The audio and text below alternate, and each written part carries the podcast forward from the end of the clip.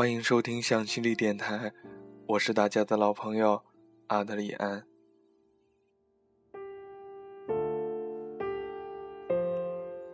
女孩，你发信息问我，为什么那个你觉得一定会陪着你一辈子的人，最终选择离开了你？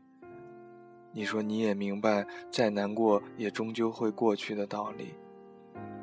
然而现在你没有办法忘记他，还不能对他说出“祝你遇到更好的人”这样的话。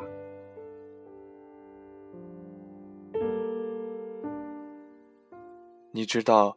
有些事情时过境迁后，其实我们也在懒得去追求责任。但那个时候，我和你一样，特别难过，也特别想不通。这种感觉如同恶者将你抛入冰湖，在冰面上看着你慢慢溺毙，而你最信任的人站在恶者身边，如同一棵树一般无动于衷。你一辈子再也没办法告诉你曾经那个最信任的人，这是一种什么感觉，也无法再计较恶者的落井下石，因为已经没有意义。即使让全世界人都知道整件事不是你的错，那个人也回不来了。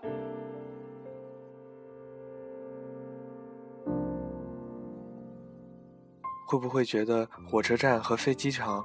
其实是很奇妙的地方，它是你面对一座陌生城市最初的印象，又是离别时这座城市留给你最后的身影。有人给我留言说，每一个人的一辈子似乎都是住在火车站一样。年少时候的同学和玩伴，不知道搭了多久的车，从天南地北聚集到这个火车站。总归又要急急忙忙搭火车往下一个站奔跑，还没来得及回头看他们，火车就飞奔似的往各自的方向跑掉了。回过神来的时候，连彼此的背影也没捕捉到一角。说是难过的话反而不贴切，应该是惆怅吧。惆怅时间不能分割出微小的一块。能让我们去伤怀。时间呐，真是不通人性的事物呢。它是让我们第一次意识到，有一些人注定无法陪你一辈子，只能陪你坐到下一站而已。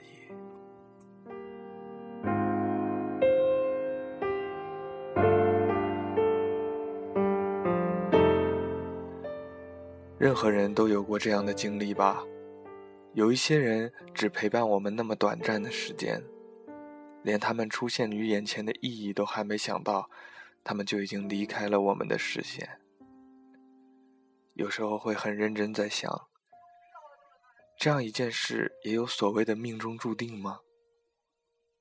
命中注定，擦身而过的人，是否又真的缘分不够呢？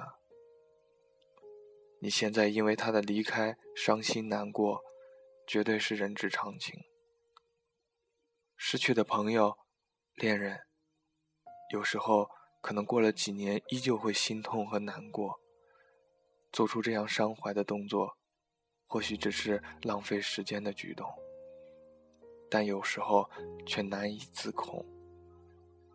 现在想来，无论是已经慢慢淡掉、失去联系的童年玩伴，还是前几天刚刚与你断绝联系的朋友，如他们口中所言，也许真的是再也不会有交集的机会了。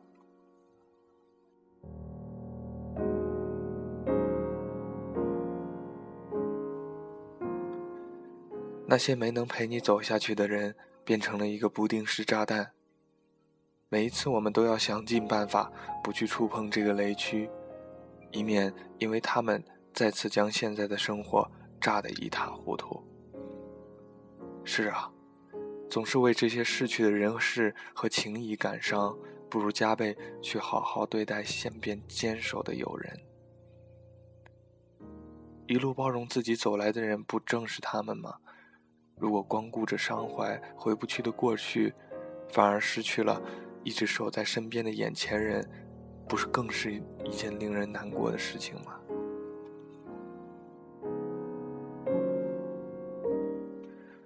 人的一生像是在海上的航行，大部分都怀着壮志扬帆。有人在海上迷失，有人被海妖迷惑，还有人遭海水淹没。只有极少数人能够到达彼岸。要看清海面上的林林总总，还在提防海底下随时可能出现的危险。一个人死撑，确实不是一件易事。所以有人选择找个同伴，互相依偎，互相鼓励。但有一些同伴注定不会陪你到达彼岸。你总要找个时候，对那些没你。没能陪你走下去的人正式告别。对这些陪伴过自己的人，曾经和自己有过很棒时光的人，向他们说再见。时光不懂人情味儿，无法为任何一段时间感情停步，停在我们最要好的这一刻，也许永远只是想想了。我们只能祈祷下一站会有更好的人上车。站在你的身边，勇敢的握住你的手。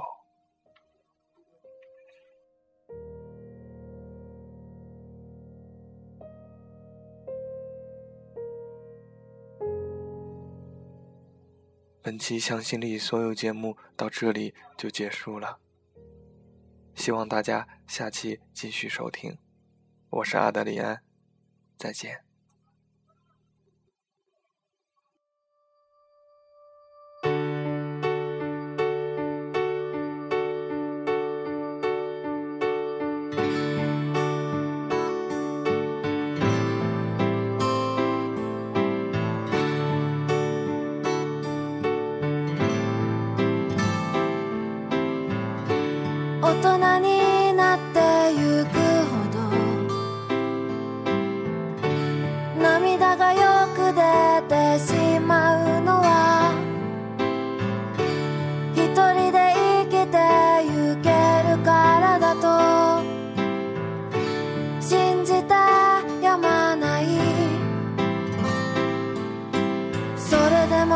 寂しいのも知ってるから。